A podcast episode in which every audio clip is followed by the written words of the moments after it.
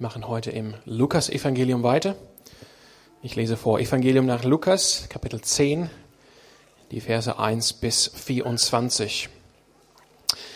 Danach bestimmte der Herr Jesus 72 andere Jünger und schickte sie zu zweit voraus in alle Städte und Ortschaften, die er später selbst aufsuchen wollte. Er sagte zu ihnen, die Ernte ist groß, doch es sind nur wenig Arbeiter da. Bittet deshalb den Herrn der Ernte, dass er Arbeiter auf sein Erntefeld schickt. Geht nun, seht, ich sende euch wie Schafe mitten unter die Wölfe. Nehmt keinen Geldbeutel mit, keine Vorratstasche und keine Sandalen. Haltet euch unterwegs nicht mit langen Begrüßungen auf. Wenn ihr ein Haus betretet, sagt als erstes, Friede sei mit diesem Haus.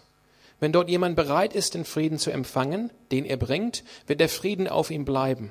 Wenn aber nicht, wird der Frieden zu euch zurückkehren. Bleibt in dem Haus, in dem man euch aufnimmt. Esst und trinkt, was man euch dort gibt. Denn wer arbeitet, der hat Anrecht auf seinen Lohn. Geht nicht von Haus zu Haus, um eine andere Unterkunft zu suchen. Wenn in eine Stadt kommt und man euch aufnimmt, dann esst, was man euch anbietet. Heilt die Kranken, die dort sind, und verkündet den Bewohnern der Stadt, das Reich Gottes ist zu euch gekommen.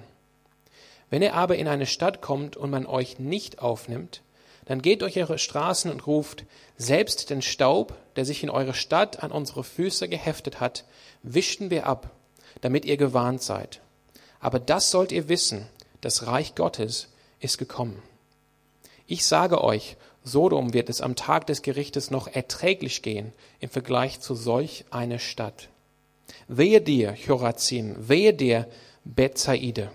Wenn in Tyrus und Sidon die Wunde geschehen wären, die bei euch geschehen sind, die Menschen dort hätten sich längst in Sachtuch gehüllt und in Asche gesetzt und wären zu Gott umgekehrt. Tyrus und Sidon, so viel steht fest, wird es im Gericht noch erträglich gehen im Vergleich zu euch. Und du, Kapernaum, meinst du etwa, du wirst zum Himmel emporgehoben werden? Ins Totenreich musst du hinunter. Wer auf euch hört, hört auf mich, und wer euch ablehnt, lehnt mich ab. Wer aber mich ablehnt, lehnt den ab, der mich gesandt hat. Die 72 Jünger kehrten voller Freude zurück. Herr, sagten sie, sogar die Dämonen müssen uns gehorchen, wenn wir uns auf deinen Namen berufen. Da sagte Jesus zu ihnen, ich sah den Satan wie ein Blitz vom Himmel fallen. Es ist wahr, ich habe euch Vollmacht gegeben, auf Schlangen und Skorpione zu treten und die ganze Macht des Feindes zu überwinden, und nichts wird euch schaden können. Doch nicht darüber sollt ihr euch freuen, dass euch die Geister gehorchen. Freut euch vielmehr, dass eure Namen im Himmel aufgeschrieben sind. Nun begann Jesus im Heiligen Geist vor Freude zu jubeln.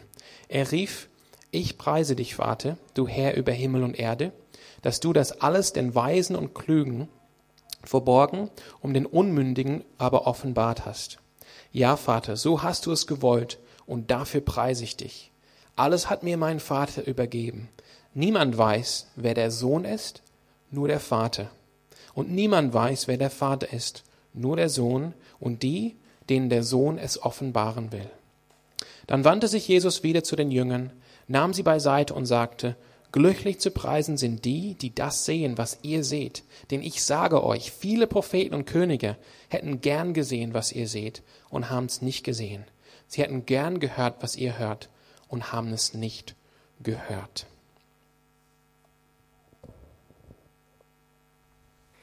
Ja, was für ein langer Text, ne? Ich muss das erst noch ein bisschen räumen hier. Ähm, was für ein langer Text.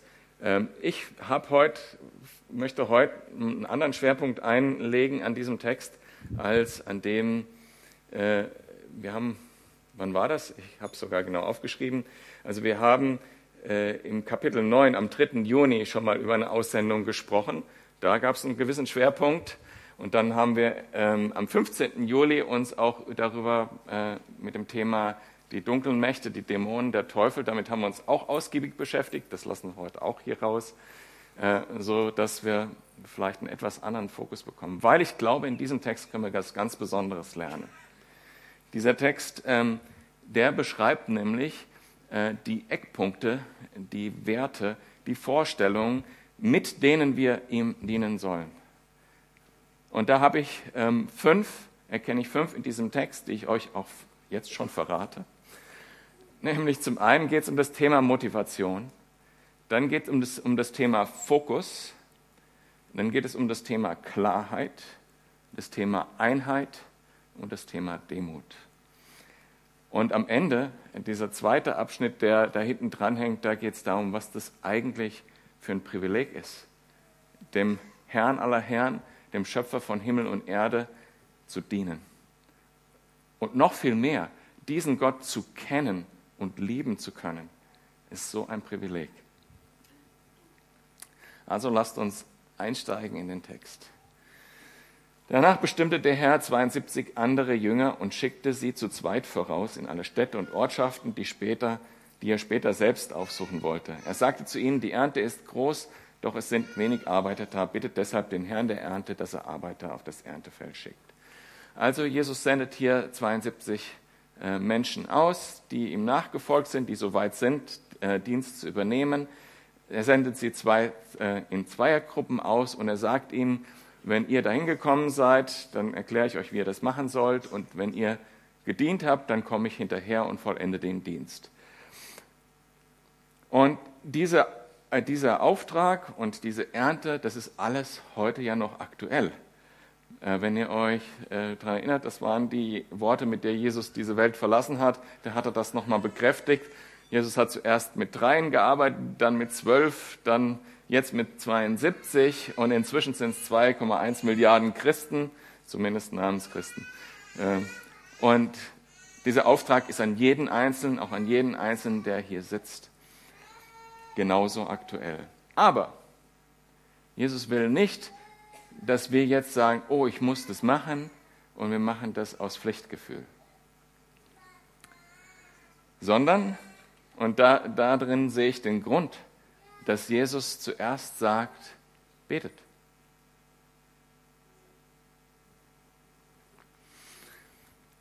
Ich glaube, dass jeder Christ, ähm, so habe ich das erfahren, jeder Christ ein Brennen im Herzen für die verlorenen Menschen hat.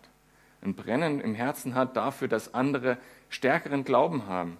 Ein Brennen dafür hat, dass Gott noch schöner angebetet wird. Also ein Brennen für den Dienst, den, in den uns Gott stellt. Als ich zum Glauben kam und zum ersten Mal verstanden habe, also es waren so mehrere Schritte bei mir. Ich bin zum Glauben gekommen, dann habe ich irgendwann mal verstanden, dass ich tatsächlich Sünder bin. Also das ging bei mir so ganz in einzelnen Schritten. Und irgendwann mal habe ich so die ganze Schwere meiner Schuld erkannt und habe gebetet, vergib mir, Herr. Und das war, ist abgefallen von mir in dem Moment. Und ich wusste, ich bin erlöst. Und das, das weiß ich bis heute. Das ist jetzt lange her. Das war 1994 oder sowas, dieser Moment, oder 93. Äh, und ich weiß das bis heute. Und in diesem Moment ist es auch geschehen in mir, dass ich gesagt habe, ich will das anderes auch haben. Ist doch klar, diese Freiheit, die ich in dem Moment hatte, dieses Wissen, ich gehöre zu Gott, dieses Wissen, ich gehe in den Himmel, nicht in die Hölle, alles das, was dazugehört, dieses Wissen, ich habe das ewige Leben, das will ich doch nicht für mich behalten. Ich hatte das Brennen sofort für die Menschen, die das nicht haben. Und davon geht Jesus aus, sonst könnten wir kaum beten. Also ich möchte jedenfalls nicht Dinge beten, von denen ich nicht selber überzeugt bin.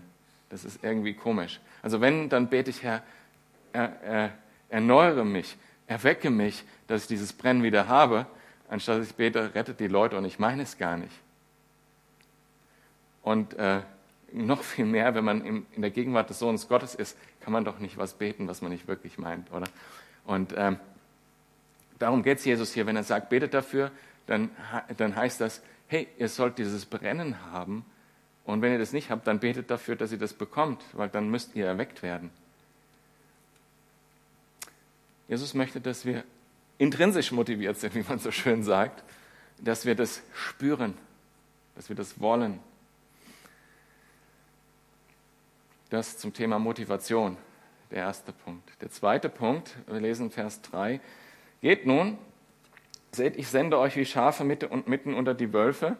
Nehmt keinen Geldbeutel mit, keine Vorratstasche, kein Sandalen, haltet euch unterwegs nicht mit langen Begrüßungen auf. Haltet euch einfach nicht auf mit Nebensächlichkeiten. Jesus möchte, dass uns nichts von seinem Auftrag, von, seinem, von dem, wofür er uns berufen hat, ablenkt. Wir sollen fokussiert daran arbeiten. Weiter in Vers 5. Wenn ihr ein Haus betretet, sagt als erstes Friede mit diesem Haus. Wenn dort jemand bereit ist, den Frieden zu empfangen, den ihr bringt, wird der Frieden auf ihm bleiben. Wenn aber nicht, wird der Frieden zu euch zurückkehren. Bleibt in dem Haus, in dem man euch aufnimmt, esst und trinkt, was man euch gibt. Denn wer arbeitet, hat Anrecht auf seinen Lohn. Geht nicht von Haus zu Haus, um eine andere Unterkunft zu suchen. Also diese ganze Passage, da ähm, sind verschiedene Themen, die ich gleich bei anderen Punkten noch aufgreife, aber unter anderem geht es hier darum, haltet euch einfach nicht auf. Geht dahin, wo man euch aufnimmt, packt nicht viel ein, esst das, was man euch gibt, sucht nicht irgendwo anders, wo es vielleicht, ja, ah ja, ist ja schön, dass wir bei euch das Evangelium predigen können, aber wo ist hier ein McDonalds in der Stadt? Ähm, äh, äh, schlaft auf der Nachtstätte, die man euch gibt und, und, und, und jammert nicht rum, wenn ihr mal ein bisschen schlechter schlaft. Ja, also ganz klar, hier geht es um Fokus. Alles muss darauf ausgerichtet sein, das zu tun, was Gott von dir will. Egal wie die Umstände sind, egal wie schwer es sein mag, egal wie verlockend andere Dinge sein mögen. Und ihr wisst ja, diese Welt hat ja genug zu bieten. Ja, wenn man sich zum Beispiel, äh, uns ist im November das Auto kaputt gegangen und dann hatten wir eine Zeit lang uns zu beschäftigen, was kauft man für ein neues Auto. Ne? Das ist zum Beispiel so ein Thema, ne? wenn man ein Auto kauft, wo man dann jahrelang äh, 600 Euro Leasingrate bezahlt pro Monat. Ich denke an einen Freund von mir, der hört vielleicht zu. Und, äh, und dann am Ende noch zittern muss, dass am Ende noch die Schlussrate von 25.000 kommt. Ähm, ja, dann ist man getrieben. Dann hat man keinen Fokus auf, auf die Dinge, für die man berufen ist. Ne? Weil dann muss man das Geld beischaffen, um das Auto abzubezahlen. Das gleiche gilt für Haus, das gleiche gilt für äh, den Drive, sportliche Leistungen erreichen zu wollen. Das gleiche gilt für besondere Reisen machen zu wollen und so fort. Ihr kennt die Dinge, die diese Welt zu bieten hat, die an sich toll sind, schön sind. Aber wenn sie den Fokus wegziehen, auch so auf subtile Art und Weise, weil man dann nachher das Geld beischaffen muss, also wenn sie den Fokus wegziehen von dem, was Gott für eine Berufung in deinem Leben hat, dann sollen sie weggehen. Und das sagt Jesus hier zu seinen Jüngern ganz klar. Hey, orientiert euer Leben, organisiert euer Leben so, dass ihr das machen könnt. Und ähm, ja, ihr wisst, ich arbeite, es ist gar nicht so leicht.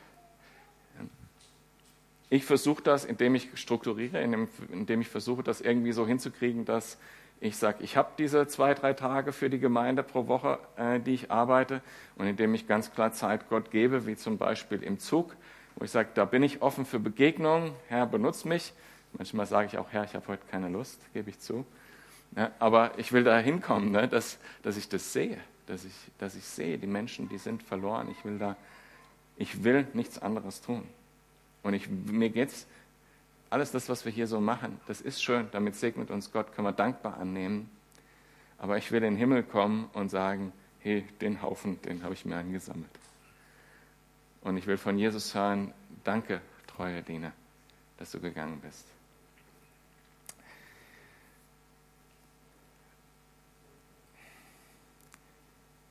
Das war Punkt Fokus. Motivation, es soll aus uns heraus geschehen. Solange es Pflicht ist, dann müssen wir für Erweckung beten.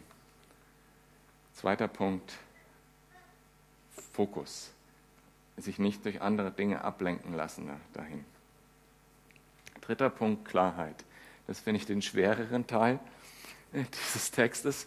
Äh, ist auch relativ lang, das sind die Verse 8 bis 15. Wo Jesus ganz klar sagt, hey, ihr seid entweder errettet oder nicht. Wenn jemand das aufnimmt, Gut, wenn nicht, dann nicht. Dann sagt, den Staub schütteln wir noch ab. Anderen Städten, äh, die, die weniger Licht hatten und mehr Bußfertigkeit hatten, wird es besser gehen als euch. Ihr sagt ganz klar, mit Gott kommst du in den Himmel. Ich sage es mal kindgerecht. Ohne Gott kommst du in die Hölle. Und es gibt einen Weg, Jesus Christus. Ist schon eine Message, ne?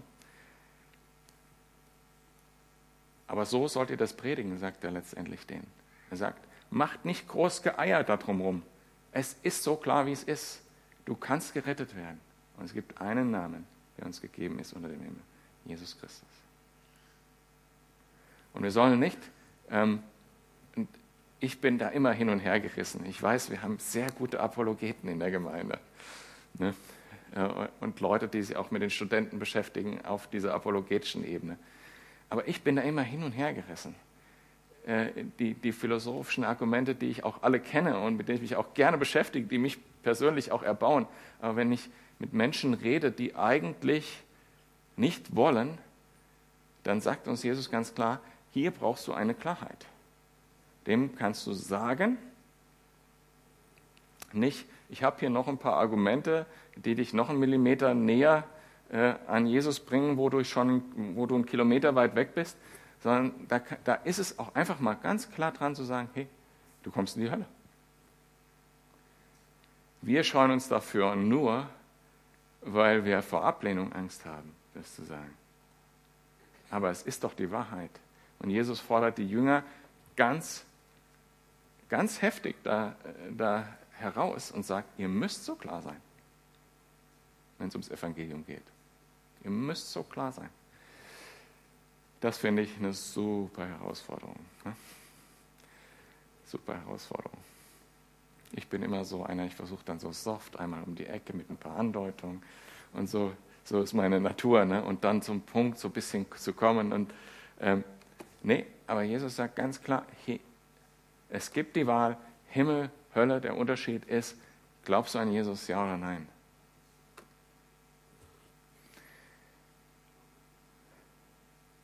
Ich habe gerade den Vers schon zitiert, Apostelgeschichte 4, Vers 12. Bei niemand anderem ist Rettung zu finden, unter dem ganzen Himmel ist uns Menschen kein anderer Name gegeben, durch den wir gerettet werden können. Durch den wir gerettet werden können, kein anderer Name. Also Motivation, Fokus, Klarheit. Dann das Thema Einheit. Äh, Vers 16. Wer auf euch hört, hört auf mich. Wer euch ablehnt, lehnt mich ab. Wer aber mich ablehnt, lehnt den ab, der mich gesandt hat. Und zusammen mit dem Vers 1 wo Jesus sagt, ich sende euch in zwei Zweiergruppen und ich komme hinterher, da entsteht so ein Team.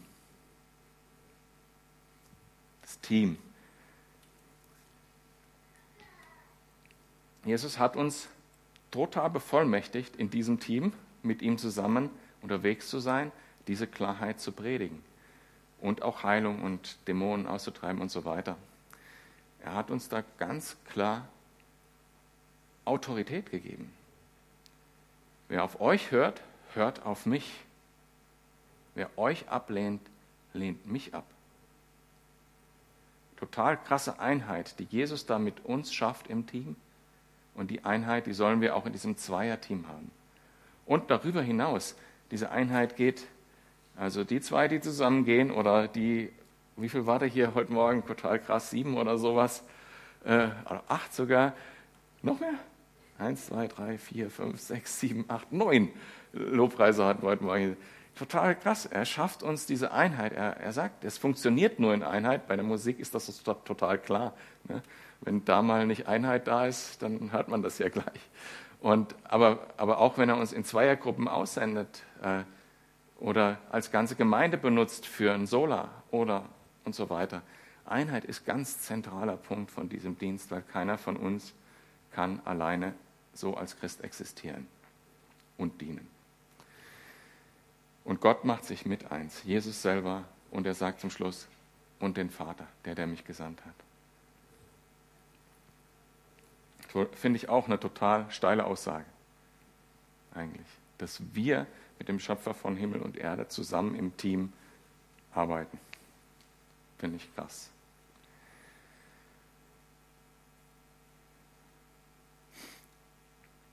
Das war also, ich wiederhole immer, war Motivation, Fokus, Klarheit, Einheit. Jetzt kommt der Punkt Demut. Die 72 Jünger kehrten voller Freude zurück. Herr, sagten sie, sogar die Dämonen müssen uns gehorchen, wenn wir uns auf deinen Namen berufen. Da sagte Jesus zu ihnen, ich sah den Satan wie einen Blitz vom Himmel fallen. Es ist wahr, ich habe euch Vollmacht gegeben, auf Schlangen und Skorpione zu treten und die Macht des Feindes zu überwinden und nichts wird euch schaden können. Doch darüber sollt ihr euch nicht freuen. Ähm, ihr sollt euch nicht freuen, dass euch die Geister gehorchen. Vielmehr freut euch, dass eure Namen im Himmel aufgeschrieben sind. Es ist wahr, dass ich euch diese ganze Vollmacht gebe. Und es ist auch ganz klar, wo Jesus beruft und diese ganzen äh, Dinge, die ich vorher gesagt habe, das, wo er zu uns beruft, da befähigt er uns auch, bevollmächtigt er uns auch und er gibt uns auch die Umstände, damit das funktionieren kann. Also er gibt uns die Kraft, gegebenenfalls, wenn es nötig ist, Finanzen zu geben. Also meinetwegen, wenn ich dich berufe, mit Waisenkindern in der Ukraine zu arbeiten, dann gebe ich dir auch das Flugticket. Ja, so ganz praktisch. Diese ganzen praktischen Dinge und die Umstände, das macht Jesus auch. Und er macht es. Und das ist wahr. Und weil er das macht, ist der erste Grund zur Demut. Aber der zweite Grund ist auch, hey, wenn der Dienst erfolgreich ist, und das ist ja eine ziemlich große Gefahr, wenn das, was man tut, erfolgreich ist. Und so sind die ja zurückgekommen. Yay, selbst die Dämonen gehören uns. Ja, wir können sie austreiben und, und Sieg erlangen. Unser Sieg, wir haben Macht. Und da, uh, da wird es gefährlich, ne? Weil das hat nicht mehr so viel mit Demut zu tun. Jesus sagt dir, uh, bleib mal auf dem Teppich. Ihr seid selber gerade so errettet. Freut euch doch erstmal, dass ihr im, euer Name im Himmel aufgeschrieben ist. Bleibt mal auf dem Teppich. Bleibt mal entspannt. Mach weiter so. Aber freu dich nicht darüber, dass dein Dienst erfolgreich ist, sondern freu dich darüber, dass du errettet bist und bleib dran. Und vielleicht kann man das Argument auch umdrehen. Selbst wenn du treu gedient hast und alles getan hast, was er gesagt hat, selbst wenn dann die Person, für die du zehn Jahre gebetet hast, immer noch nicht, noch nicht glaubt. Selbst wenn. Bleib da genauso auf dem Teppich und sag, hey, das ist, ich habe treu gedient und der Rest ist Gottes Sache.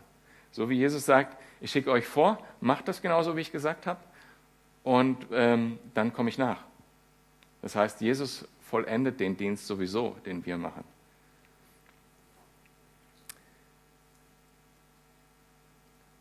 Das ist der letzte Punkt. Und auch die, die Formulierung, falls ihr euch an der ein bisschen gestört hat am Anfang, ich sende euch wie Schafe unter die Wölfe, ist auch äh, eine Formulierung, glaube ich, die nicht da äh, heißt, jetzt nehmt euch in Acht, ihr werdet zerrissen, sondern da geht es äh, auch darum, dass wir in Demut gehen sollen. Dass wir nicht, ich sag mal, wie Wölfe andere in das Reich Gottes sozusagen hinein ähm, übervorteilen, äh, komisch mit ihnen umgehen, sondern einfach wie Schafe, die äh, die Wahrheit ausplappern. So, das ist die Idee dahinter. Demütig in, mit, mit diesen Aspekten, die ich vorher äh, erwähnt habe, einfach die Wahrheit weitergeben.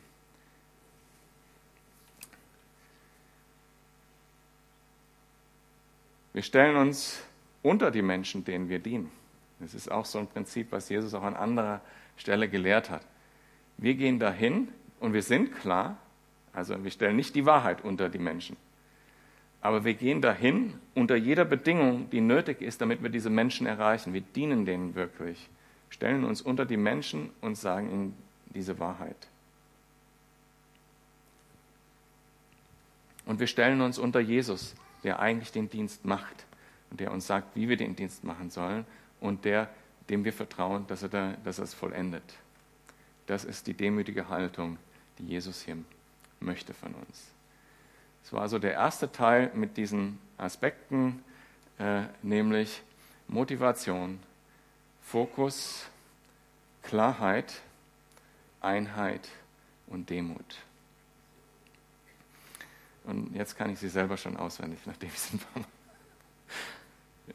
Und äh, es ich finde das total schön, eigentlich, jetzt um diesen Abschnitt kurz nochmal äh, so zusammenzufassen, ich finde das total schön, dass Jesus uns so einen eindeutigen Auftrag gibt, dass Jesus uns so eindeutig beruft, dass wir nicht rumdeuteln müssen. Ich hatte mal einen Chef, der hat irgendwie alle, alles, was er eigentlich als Anweisung gemein, gemeint hat, so versteckt und hintenrum und so und hat dann erwartet, dass ich selber drauf komme, was er von mir will.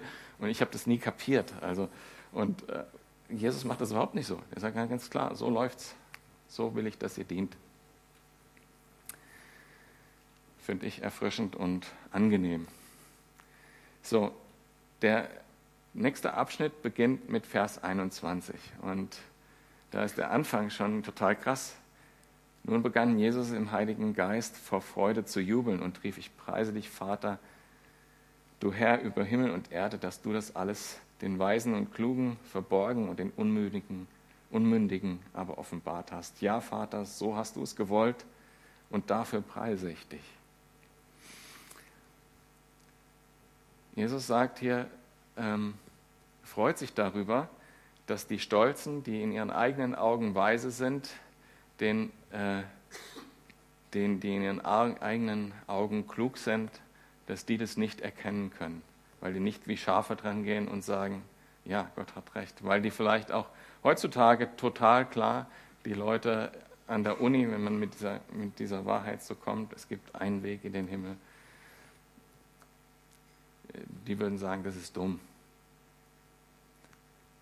Und diesbezüglich bin ich gerne dumm.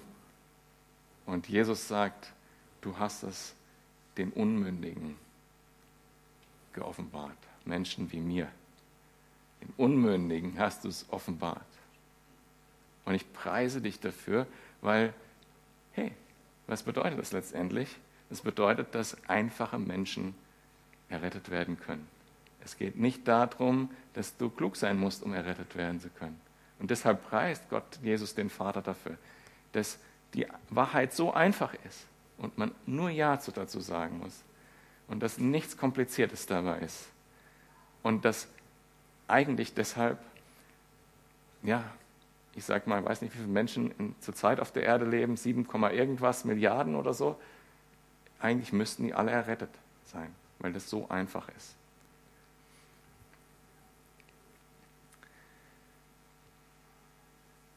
Alles hat mir mein Vater gegeben, Vers 22. Niemand weiß, wer der Sohn ist, nur der Vater, und niemand weiß, wer der Vater ist, nur der Sohn, und die, denen der Sohn es offenbaren will. Dann wandte sich Jesus wieder zu den Jüngern, nahm sie beiseite und sagte, Glücklich zu preisen sind die, die das sehen, was ihr seht. Denn ich sage euch, viele Propheten und Könige hätten gern gesehen, was ihr seht, und haben es nicht gesehen. Sie hätten es gerne gehört, was ihr hört, und haben es nicht gehört. Und ich finde das total besonders, weil das zeigt eigentlich, was für ein Privileg wir haben. Jahrtausende von Menschen wollten das hören und wollten das sehen und haben danach gesucht und haben doch nur ein Schimmern, einen Schatten erkennen können, verdeckte Wahrheiten, versteckte Wahrheiten. Und für uns liegt es ganz klar da. Jeder, der dazu Ja sagt, der kann es ganz klar sehen. Wir haben die Erkenntnis, die man gar nicht aus dem Alten Testament gar nicht so leicht herleiten kann über das ewige Leben, über Himmel und Hölle, über Erlösung durch das eine Opferlamm. Klar steht alles im Alten Testament drin, die ganzen Menschen, die als Typ für Jesus standen, die ganzen Erscheinungen von Jesus im Alten Testament, die ganzen Prophetien. Wenn man es im Nachhinein sieht, sieht man, wie klar das Alte Testament das vorhersagt, aber für die Leute damals war das versteckt. Und das heißt auch letztendlich, selbst die weisesten und klugsten Menschen mit den besten Schriften, die es zu diesem Zeitpunkt kam, mit dem menschlichen Intellekt, dahin zu kommen, ist quasi, nicht nur quasi, es ist unmöglich. Und wir haben aber das Privileg, dass Jesus gekommen ist zu uns, zu dir und zu mir und gesagt hat, das ist der Plan Gottes. Das ist der Charakter Gottes. Und wir Gott wirklich kennen können, was das ein Privileg ist. Und wenn man Gott kennt, dann liebt man Gott, weil Gott ist gut. Gott ist für uns, Gott ist gnädig, Gottes Güte ist so groß, wie wir, habt ihr letztes, letzten Sonntag vielleicht mitgehört, bis zum Himmel, bis zu den Wolken ist seine Gnade. Wenn man Gott kennt, liebt man Gott und dann ist das Dienen auch ein Privileg. Gott zu kennen, Gott zu lieben ist ein Privileg, aber Gott zu dienen ist ein großes Privileg. Diesen Auftrag anzunehmen, den er uns gibt. Und es ist ja ganz bemerkenswert, dass es hier heißt, dass Jesus überwältigt ist von Freude. Er jubelt im Heiligen Geist. Das ist die einzige Stelle, wo wir das über Jesus lesen. Und das Griechische, die griechischen Worte sind total, äh, die übertreiben das fast. Er ist außer sich vor Freude darüber. Über uns, über sein Team, mit dem er zusammen die Menschen erreicht. Die kommen zurück und sagen, wir haben, wir, haben, wir haben einige Menschen da erreicht, wir haben treu unseren Dienst gemacht, wir haben das gemacht, was du gesagt hast. Und dann haben wir uns noch mehr gefreut über die Dämonen, die und so weiter. Und er sagt, kommen wir mal zurück wieder auf das normale Level. Ich freue mich so sehr, dass ihr das treu gemacht habt. Und dass der Vater im Himmel euch auserwählt hat, dass ihr das machen könnt, dass ihr Gott kennt und liebt und dass ihr das machen könnt. Ich freue mich so sehr darüber, dass er ich meine, so im Umgangssprache würde man sagen, Jesus ist ausgerastet, so hat er sich gefreut darüber, dass er das mit uns zusammen machen kann, mit seinem Team. Und die Propheten hätten das alle gerne gewusst und einfachen Menschen wie dir und mir und den Jüngern damals hat er das ermöglicht. Das ist Wahnsinn. Ich finde das einen genialen Plan von Gott.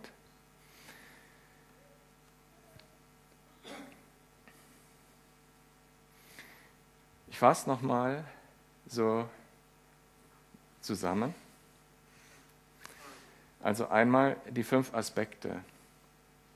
Motivation. Das fängt damit an, dass wir erstmal uns darüber freuen und dankbar sind, selbst erlöst zu werden, dass unsere Namen in dem Himmel geschrieben sind. Wenn wir wissen, dass wir erlöst sind, wenn wir Gott so angenommen haben und kennen, dann brennt unser Herz für andere Menschen und für den Dienst in der Gemeinde. Und dann sagt Jesus, bete und geh. Aber diese Motivation, die will Jesus, dass wir sie zuerst im Herzen haben. Dass wir nicht heuchlerisch beten, errette Menschen und tun dann nichts, sondern dass es uns im Herzen brennt und dass wir sagen, komm Gott, lass uns gemeinsam Menschen retten. Ich bin bereit, was du auch immer tun willst. Motivation. Fokus. Das Evangelium von Jesus zur verlorener, zur Errettung verlorener Menschen, das ist die Berufung eines jeden Christen. Erst drei, dann zwölf, dann 70 und jetzt zumindest die äh, paar Tausend in Freiburg auch und vielleicht die ganzen 2,1 Milliarden Christen auf der Welt.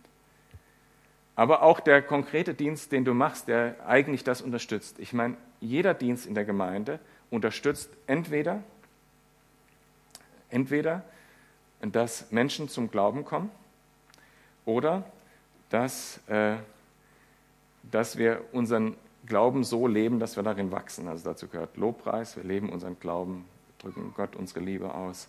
Dazu gehört Lehre, wir lernen von Gott und verändern unser, unseren Weg und so weiter.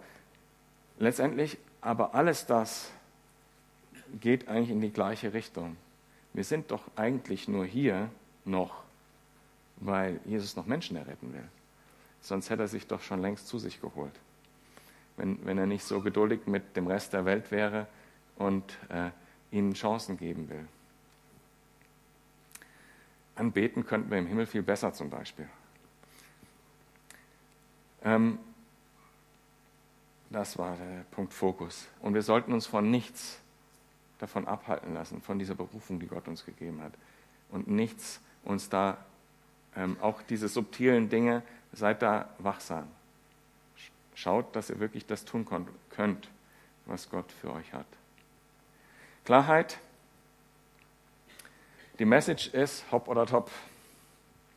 Wir sollen mutig diese Klarheit in Gespräche reinbringen. Einheit die Einheit von uns Christenmenschen im Dienst untereinander und mit Jesus verbunden und dem Vater im Himmel ist eine zentrale Voraussetzung. Wenn wir nicht gemeinsam unterwegs sind, dann zerstören wir die Nachricht Gottes dadurch, dass wir gegeneinander unterwegs sind.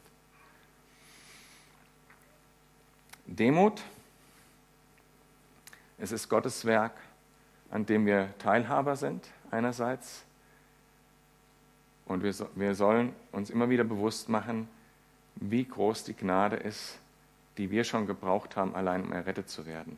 Uns nichts darauf einbilden, was unser Dienst bewirkt. Und dann, das waren wieder die fünf Punkte. Und dann, dass es so ein Privileg ist, dass wir da drin leben dürfen, in diesen Dingen, dass wir Gott kennen. Glücklich zu preisen sind die, die das sehen, was ihr seht. Was für ein Privileg das ist. Und Gott zu kennen heißt Gott zu lieben. Das ist der Gott, der uns beruft, der uns bewahrt, der unser ganzes Leben in seiner Hand hält und der unser gutes Ende kennt. Wenn Jesus äh, in einem dieser äh, Sätze, die er hier gesagt hat, sagt, euch wird nichts schaden können, auch bemerkenswert, bin ich nicht so sehr darauf eingegangen, dann glaube ich tatsächlich, dass Gott dein gutes Ende jetzt schon kennt. Dass er weiß, wozu du lebst auf dieser Erde, ganz konkret, und dass er weiß, das gute Ende wird sein, du wirst im Himmel bei ihm sein. Dazwischen können uns alle möglichen Dinge passieren als Christen und nichts kann uns aber von dem guten Ende abbringen. Uns kann nichts schaden, denn das ewige Leben ist schon sicher. Wenn du an Jesus glaubst, kann dir diesbezüglich nichts schaden.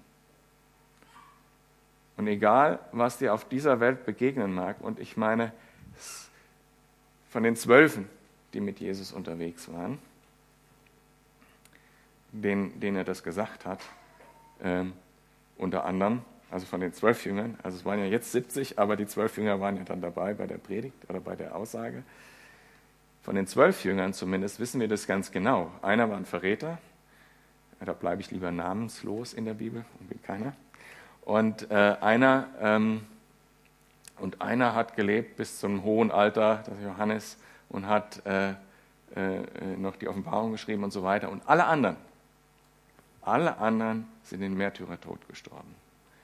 Petrus zum Beispiel auf eine ganz krasse Art und Weise, dass er noch erbeten hat, dass er, erzählt man, dass, dass er äh, noch erbeten hat, umgekehrt gekreuzigt zu werden, damit er nicht das gleiche Kreuz hat wie Jesus. Also auf dem Kopf sozusagen. Alle anderen Jünger, denen Jesus das gesagt hat, sind in Märtyrertod gestorben. Das hat Jesus nicht gemeint, euch kann nichts schaden, sondern er hat gemeint, freut euch, dass eure Namen im Himmel aufgeschrieben sind und die werden für immer dort geschrieben sein. Euer Ziel, euer gutes Ende, also wenn ihr noch mal den Psalm vom letzten Mal lesen wollt, Gott kennt mein gutes Ende. Dein gutes Ende ist sicher und das kann, da kann euch nichts was schaden.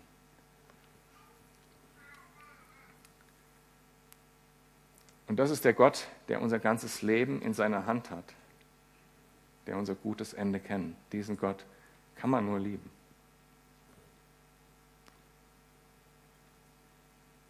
Und ihm zu dienen, um Menschen zu gewinnen, dass sie auch errettet werden, dass sie auch das gute Ende vor sich haben. Das ist ein großes Privileg, mit dem Gott unterwegs zu sein. Und es ist eine Herausforderung. Ich hoffe, ich habe euch mit einer kleinen Herausforderung präsentiert heute Morgen. Hoffe, dass ihr sie annimmt. Amen.